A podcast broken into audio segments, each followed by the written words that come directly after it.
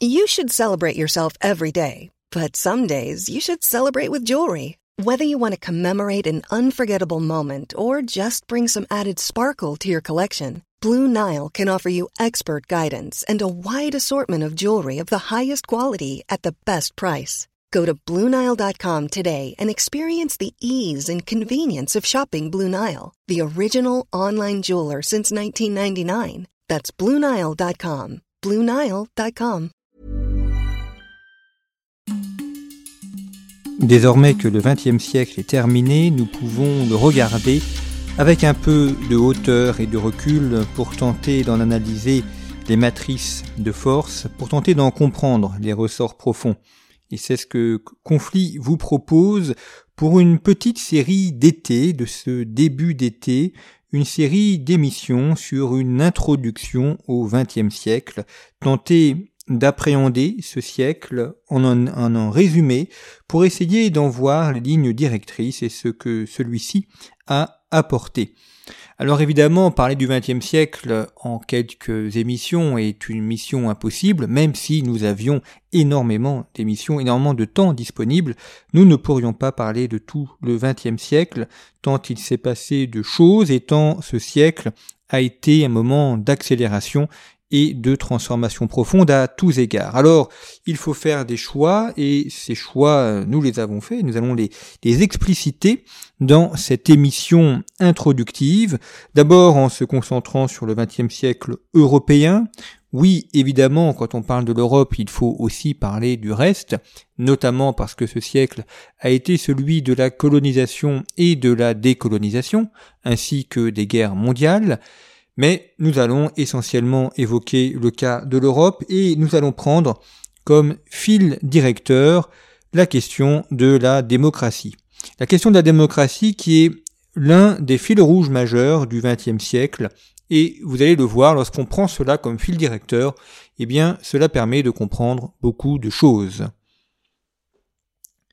La démocratie n'est pas née au XXe siècle. Elle a commencé à apparaître à la fin du XVIIIe, début XIXe siècle, et il faut dès maintenant expliquer ce qu'est la démocratie si on veut bien comprendre euh, la suite et notamment ses combats, puisque le terme même de démocratie est abondamment utilisé, et quoi de commun entre une démocratie libérale, type euh, États-Unis, Royaume-Uni, France, et une démocratie populaire, type euh, Hongrie soviétique ou Pologne soviétique. C'est bien le même mot qui est employé et pourtant on a des régimes politiques différents et on a des pensées politiques différentes. Alors je prendrai une définition de la démocratie qui est une définition très classique que l'on doit à Alexis de Tocqueville qui me paraît tout à fait brillante et tout à fait juste, à savoir que la démocratie n'est pas un régime politique,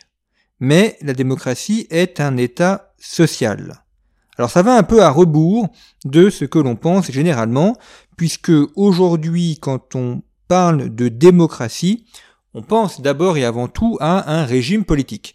Un régime politique qui est marqué par des élections, et généralement où il y a un chef d'État, ça peut être un roi ou un président, un parlement, un gouvernement et puis un gouvernement qui peut être renversé par le Parlement et des élections à, tous les niveaux, à l'échelon national comme à l'échelle locale. C'est ça généralement que l'on entend par démocratie, d'où le fait de parler de démocratie imparfaite ou de démocratie inachevée. Mais ce n'est pas dans ce sens-là que Tocqueville entend la démocratie. Pour Tocqueville, dans son œuvre majeure, à savoir de la démocratie en Amérique, il explique très bien que la démocratie, c'est d'abord et avant tout un État social. C'est le passage de l'âge aristocratique à l'âge démocratique. C'est le passage d'un âge qui est celui de l'aristocratie tel que on a connu en France jusqu'au début du XIXe siècle, on parle d'ancien régime, tel que cela a été connu également dans d'autres euh, pays en Europe jusqu'à une époque plus avancée, fin 19e, début 20e. Et euh, pour Tocqueville, la démocratie s'oppose à l'aristocratie. La démocratie ne s'oppose pas à la dictature. Elle ne s'oppose pas à l'autorité ou à des régimes autoritaires. C'est d'abord et avant tout un État social, et qu'est-ce qui distingue un, système, un État social aristocratique d'un État social démocratique? Eh bien, c'est le rapport de l'être humain à la liberté et à l'égalité. Dans un système aristocratique, la liberté prime sur l'égalité. C'est la liberté d'abord et l'égalité ensuite. Dans un système démocratique, c'est l'inverse. C'est d'abord l'égalité et ensuite la liberté. On pourrait dire que dans un système aristocratique, les hommes veulent être libres même s'ils sont inégaux, alors que dans un système démocratique, les hommes veulent être égaux même s'ils sont asservis. Et cela permet de comprendre bien des choses de ce rapport entre aristocratie et démocratie et ce passage d'un l'un à l'autre, d'un système à l'autre. Et notamment, on voit que le grand mouvement démocratique du XXe siècle, que l'Europe a connu, conduit à l'effacement des aristocraties traditionnelles. Ça peut être des aristocraties familiales, mais également des aristocraties de pouvoir. Et on a l'établissement d'autres structures qu'on pourrait appeler, si on prend la terminologie soviétique, de nomenclatura, des structures administratives qui prennent le pas et qui parfois prennent le contrôle des États. L'autre élément fondamental lorsque l'on parle de la démocratie, lorsque l'on parle du XXe siècle, c'est de comprendre les évolutions économiques et sociales. Trop souvent, on dissocie le politique de l'économie. On dissocie les évolutions politiques des évolutions économiques, et cela empêche de comprendre les évolutions de manière générale et les transformations. Or, l'histoire économique, l'histoire technique, l'histoire des techniques, a une conséquence, a des conséquences, pardon, des conséquences majeures sur l'histoire sociale et donc l'histoire politique. Je vais prendre un exemple qui est l'exemple probablement le plus fondamental. Au XXe siècle, on voit un très grand essor de ce que l'on a appelé le travail féminin. La terminologie est impropre. Dire que les femmes ont commencé à travailler au XXe siècle, ou qu'il y a un essor du travail féminin au XXe siècle, c'est faux. Et c'est avoir une vision du travail extrêmement restrictive, c'est en fait associer le travail au salariat. Les femmes ont toujours travaillé, dans une époque jusqu'au XVIIIe siècle, XIXe même, où le travail des champs est majoritaire, eh bien elles travaillent au champ. Et une mère au foyer est une femme qui travaille. Donc la nouveauté au XXe siècle, ce n'est pas le travail féminin, comme on le lit encore trop souvent, mais c'est le fait qu'il y ait un salariat féminin. Auparavant, les femmes travaillaient, mais elles n'étaient pas salariées. Elles travaillaient euh, là où elles étaient, à la ferme ou euh, dans les usines ou ailleurs. Or, ce qui a permis cet essor du salariat féminin, c'est l'innovation technologique qui a fait qu'un grand nombre de tâches qui étaient jusqu'au milieu des années 1950 extrêmement consommatrices en temps, ont été très fortement réduites. Ça, c'est ce qu'a très bien montré l'historien de l'économie Jean Fourastier, notamment dans son ouvrage majeur Les Trente Glorieuses ou La Révolution invisible. Prenons l'invention du lave-linge. Jusque dans les années 1930-1940, pour laver le linge, il faut aller au lavoir. On a aujourd'hui des lavoirs dans les villages qui sont restaurés, c'est charmant, c'est joli, il y a généralement des fleurs qui sont mises, mais le lavoir a d'abord et avant tout une fonction utilitaire, il s'agit de laver le linge. Laver le linge au lavoir, ça prend beaucoup de temps, c'est compliqué, il fait chaud l'été, il fait froid l'hiver, laver le linge dans de l'eau glacée l'hiver, ce n'est pas extrêmement agréable, et c'est extrêmement chronophage. L'invention de la machine à laver le linge a complètement transformé ses besoins d'aller au lavoir pour laver le linge, a fait gagner énormément de temps aux femmes qui s'occupaient de ce genre de choses et leur permet donc de réorienter le temps vers d'autres activités, notamment activités salariales. Les journées ont toujours 24 heures. Le XXe siècle n'a pas agrandi les journées. En revanche, le, temps consacré à certaines tâches ayant très fortement diminué grâce au progrès technologique, eh bien les journées ont pu être, consacrées à d'autres activités. Pensons également à l'invention euh, du fer à repasser électrique, qui est lui aussi un gain de temps important, à l'invention euh, également de l'aspirateur, et euh, tout cela transforme le quotidien de nombreuses femmes, leur fait économiser énormément de temps dans les tâches ménagères, et leur permet ainsi d'avoir d'autres activités, et c'est ça la cause première de l'évolution très importante du travail salarié chez les femmes à partir des années 1950-1960. C'est dû à ces évolutions technologiques essentielles. Or, on ne peut pas comprendre le XXe siècle si on le dissocie de ces transformations technologiques.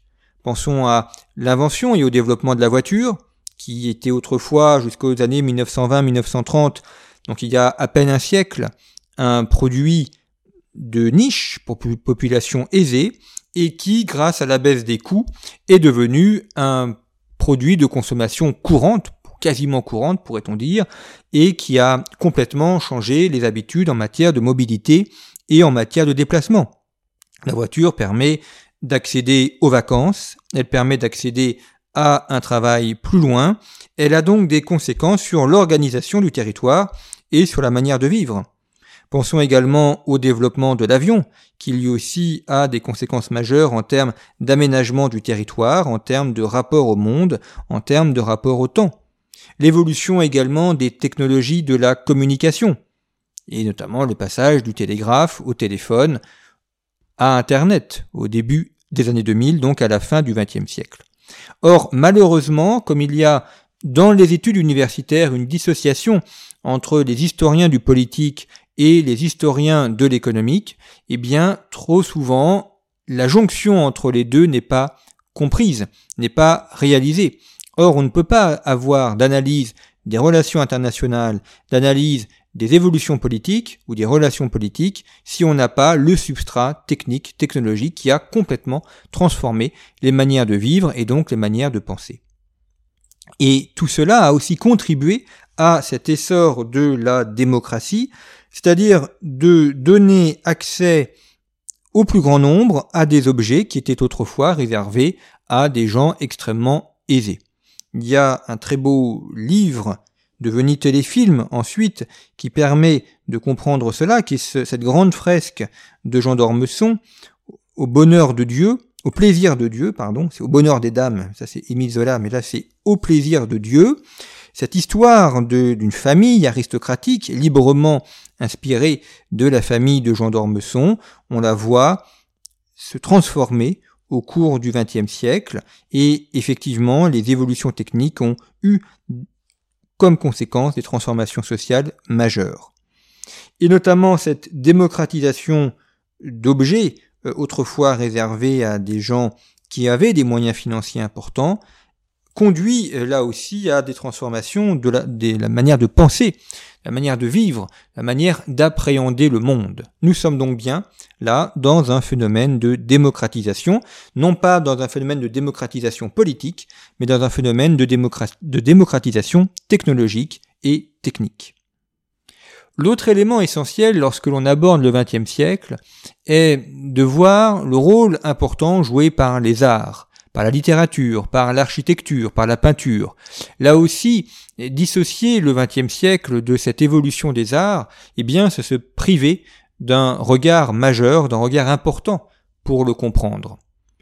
Notamment à l'époque des différentes sécessions, la sécession de Vienne, la sécession hongroise, ces bâtiments qui ont été de véritables ruptures architecturales et qui sont donc des ruptures de pensée, des ruptures de penser le monde. L'architecture n'est jamais neutre. L'architecture, contrairement à ce que pensait parfois le Corbusier ou à ce qu'il a laissé penser, ce n'est pas pour créer des boîtes à habitation. L'architecture est toujours l'expression d'une pensée, l'expression d'une manière de penser le monde, de penser les personnes et de penser leur place dans la société.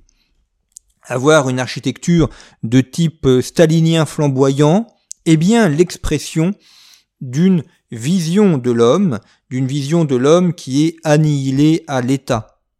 À l'inverse, l'architecture classique, la grande architecture française du XVIIIe siècle, avec ses bâtiments et avec ses jardins, puisque le jardin fait partie intégrante de l'architecture, eh bien, est là l'expression d'une autre vision de l'homme. Et si je prends le cas de la France, la question des grands ensembles, la question des pavillons, l'engouement des Français pour le pavillon, tout cela est aussi important pour comprendre les évolutions technologiques qu'il y a pu y avoir au cours du siècle écoulé. Des grands ensembles dont on a aujourd'hui une vision négative et dont on fait une lecture rétrospective qui est fausse et qui est souvent une lecture de contresens. Lorsque les grands ensembles ont été construits dans les années 1960-1970, ils étaient extrêmement appréciés et ils étaient vus comme l'arrivée de la modernité en offrant des bâtiments grands, spacieux, avec de la lumière, avec le confort moderne, l'eau courante, la douche dans l'appartement et le chauffage central. C'était un très grand progrès technique pour les personnes qui pouvaient accéder à ces logements. Donc l'art est évidemment quelque chose de très important à étudier pour le XXe siècle. Je citais la fresque romanesque de Jean d'Ormesson au plaisir de Dieu, l'architecture bien évidemment, la peinture, on passe euh, d'une peinture figurative à une peinture complètement déstructurée. Cela dit beaucoup aussi. Regardons l'évolution de la peinture d'un Picasso, qui lorsqu'il est enfant peint des tableaux très classiques, très figuratifs, et qui ensuite à un moment donné d'ailleurs, cède pas mal à la facilité en faisant euh, parfois des tableaux qui n'ont ou des gribouillis qui n'ont pas grand sens, mais qui lui permettent de gagner beaucoup d'argent. Même si Picasso a aussi été un, grand artiste. Pensons à quelqu'un comme Dali, ou bien à des grands peintres comme euh, Zhao Wuki, euh, ou bien comme Mathieu, Georges Mathieu, avec l'expressionnisme lyrique. tout cela a contribué également à donner une notion importante du XXe siècle. Et puis, la technique, la technologie n'est pas absente de ce siècle pour l'art, évidemment, avec le développement majeur de la photographie, avec le cinéma, et tout cela aussi dit énormément de ce que fut ce siècle. Un autre aspect majeur dans ce siècle, c'est le combat des idéologies. Je parlais de la démocratie. On a ce combat de différentes idéologies. La démocratie peut elle-même d'ailleurs devenir une idéologie. Combien de guerres a-t-on fait au nom de la démocratie et pour diffuser la démocratie? L'idéologie évidemment avec euh, le Dieu-État, avec les différents cultes de l'État, les différentes abrogations de la personne. Il y a ce très bel ouvrage de Clive Staple Lewis qui s'appelle L'abolition de l'homme, écrit en 1942 où il explique à quel point l'homme va être aboli par le culte de l'État, par le culte de ce Dieu supérieur qui se nourrit de l'homme lui-même.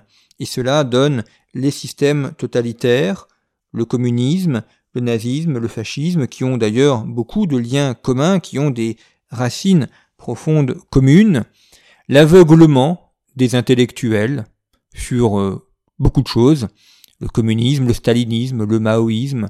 C'est là d'ailleurs une des grandes interrogations du XXe siècle. Comment des gens cultivés, des gens instruits, des gens qui ont fait des études, des gens qui réfléchissent, ont-ils pu se prendre de passion pour des régimes profondément sanguinaires, des régimes qui ont non seulement nié l'existence de l'être humain et de sa personne, mais qui l'ont détruit on a des intellectuels qui se sont fourvoyés dans le fascisme, d'autres qui se sont fourvoyés dans le nazisme, et tout au long du XXe siècle, des intellectuels qui se sont fourvoyés dans le communisme avec ses différentes variantes.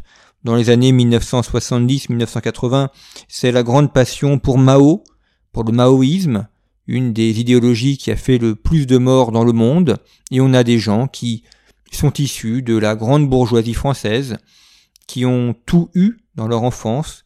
Ils ont été formés aux arts, au piano, à l'opéra, à la littérature. Ils ont vécu au milieu des livres et ils se prennent de passion et ils défendent avec euh, un affront et une mauvaise foi absolument effrayante des régimes profondément sanguinaires et ils n'ont aucun scrupule à verser le sang, tout en d'ailleurs vivant généralement assez bien. Pour comprendre cela, il y a deux auteurs qui ont tenté d'aborder les raisons de cette passion euh, des intellectuels pour les régimes totalitaires. Il y a Hayek et puis il y a un sociologue français qui s'appelle Raymond Boudon. Hayek, dans sa route de la servitude, explique que les ingénieurs ont une passion ou une inclination pour les régimes de euh, constructivisme social. Il note notamment que ce n'est pas un hasard si le nazisme est né en Allemagne, parce que le nazisme est un régime, pardon, parce que l'Allemagne est un pays d'ingénieurs et que les ingénieurs, alors je ne dis pas que tous les ingénieurs ont des pulsions totalitaires, mais en tout cas, on constate que beaucoup d'ingénieurs ont été vers ces régimes d'ingénierie sociale, puisque ayant été formés pour faire de l'ingénierie technique, de l'ingénierie des objets pour changer le monde avec leurs formules mathématiques, eh bien, beaucoup ont glissé de l'ingénierie technologique à l'ingénierie humaine. Et puisque après tout, on peut construire des machines, des ordinateurs, pourquoi ne pas construire l'homme également, puisque l'homme est une machine comme les autres?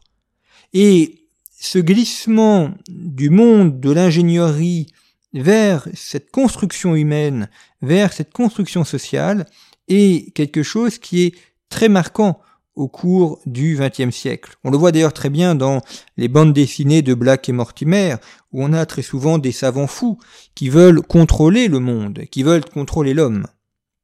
L'autre auteur qui a pensé ça, c'est Raymond Boudon, un des grands sociologues français, un des rares sociologues qui ne soit pas marxiste, avec Raymond Aron.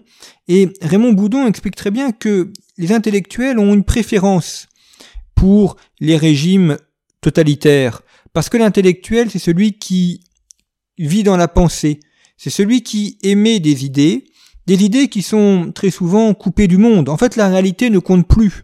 Ce qui compte, ce sont les idées. Et les intellectuels aiment que les idées dominent le monde et que les idées prennent le pas sur la réalité, sur le réel et donc sur l'être humain. Et puis l'intellectuel a toujours été frustré de voir que des non-intellectuels pouvaient gagner davantage d'argent que lui, pouvaient avoir une position sociale plus importante que lui. C'est vrai que c'est frustrant quand on a un doctorat et quand on a bac plus 10 de voir des plombiers euh, avoir des rémunérations qui soient meilleures. Et ce mépris de classe, ce mépris à l'égard du travail manuel a fait qu'il y a eu euh, un développement qui est souvent une jalousie d'ailleurs du mépris de l'argent, en considérant que les gens qui gagnent bien leur vie sont des gens tout à fait méprisables, et que euh, c'est l'intellectuel qui doit être au sommet de la cité, c'est une vieille idée platonicienne, et que c'est lui qui doit dominer le monde, et que les autres, qui n'ont pas fait d'études, qui n'ont pas de diplôme majeur, eh bien doivent se plier à la pensée et au désir de l'intellectuel. Et c'est comme ça d'ailleurs que beaucoup d'intellectuels parisiens se sont fourvoyés dans des idéologies absolument horribles. L'école normale supérieure a formé un grand nombre de staliniens et de maoïstes qui n'ont eu aucun problème à être les propagateurs d'idéologies qui ont versé le sang et qui ont massacré des millions de personnes. Et ça aussi, c'est un des éléments du XXe siècle. Ça nous a démontré que la culture, l'éducation, l'intelligence n'est pas un barrage à la barbarie, que la civilisation n'a pas toujours été portée par ceux qui auraient dû la porter, et qu'il y a eu des traîtres à la civilisation parmi les gens cultivés, parmi les gens instruits, qui soit par désir de contrôle du monde, ça c'est plutôt le pôle ingénieur scientifique, avec cette idée d'ingénierie sociale, soit par désir de d'imposer les idées, de contrôler le monde par ses idées, ça c'est le monde plutôt, dirait, des, des, littéraires et des intellectuels des mots, eh bien, on fait fi des réalités humaines et on fait fi de la place de l'homme. Ainsi, nous avons eu des idéologies d'aveuglement particulièrement destructrices. Et là aussi, l'art, la littérature permet d'avoir une approche de ces évolutions et permet d'en comprendre les drames. On le voit, l'Europe, si l'Europe n'est pas le, monde, eh bien l'Europe a été l'épicentre de ce XXe siècle par les apports technologiques, par les guerres aussi qui l'ont déchiré. Et le XXe siècle, c'est aussi le passage de flambeau de l'Europe aux États-Unis.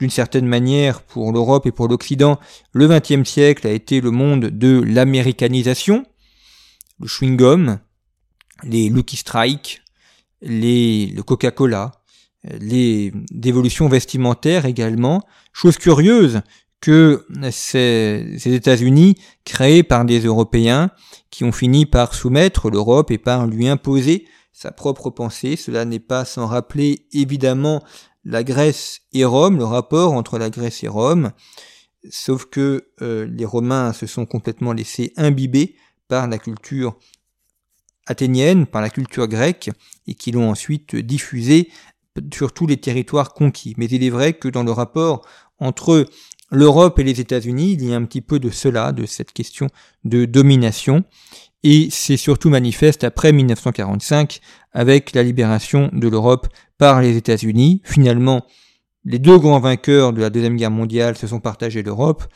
les États-Unis pour l'Ouest, l'Union soviétique pour l'Est, et l'Allemagne, qui a été la cause des guerres et des troubles, eh bien, s'est vu ainsi déchiré. On a donc un effondrement du monde. On peut dire à bien des égards que le XXe siècle débute en 1914. La Première Guerre mondiale opère une bascule définitive. La grande question, la grande question qui n'est pas encore résolue, c'est de savoir où l'on met un terme au XXe siècle. Ça sera la grande question que nous aborderons dans la conclusion de cette série. Quand terminer le XXe siècle En 2001 si on prend un XXe siècle chronologique, ou bien avec d'autres dates, selon ce que l'on va regarder. En tout cas, c'est l'interrogation que nous aurons à la fin de cette série.